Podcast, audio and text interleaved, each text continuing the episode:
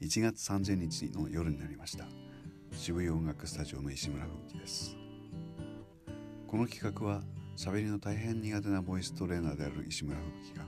毎日少しずつの積み重ねを経ていつかは喋りの達者なボイストレーナーになることを夢に見た企画です。ですからたまたま聞いた通りすがりで聞いてしまった方には何のことかよくわからない日報になっています。はい。まだ日報を喋りにとどまっています、えー、月末です。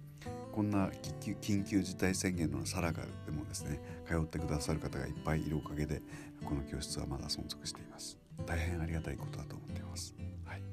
えー、一体でもこの、ね、ボイストレーニング教室を私が始めることになったのはなぜなんだろうかといった話をですね、えー、今日はインタビューをしてくださった、人がいます、えー、これがいつ公開されるのかな、えー、近近日公開されると思いますのでそちらで、えー、聞いていただけるとありがたいです。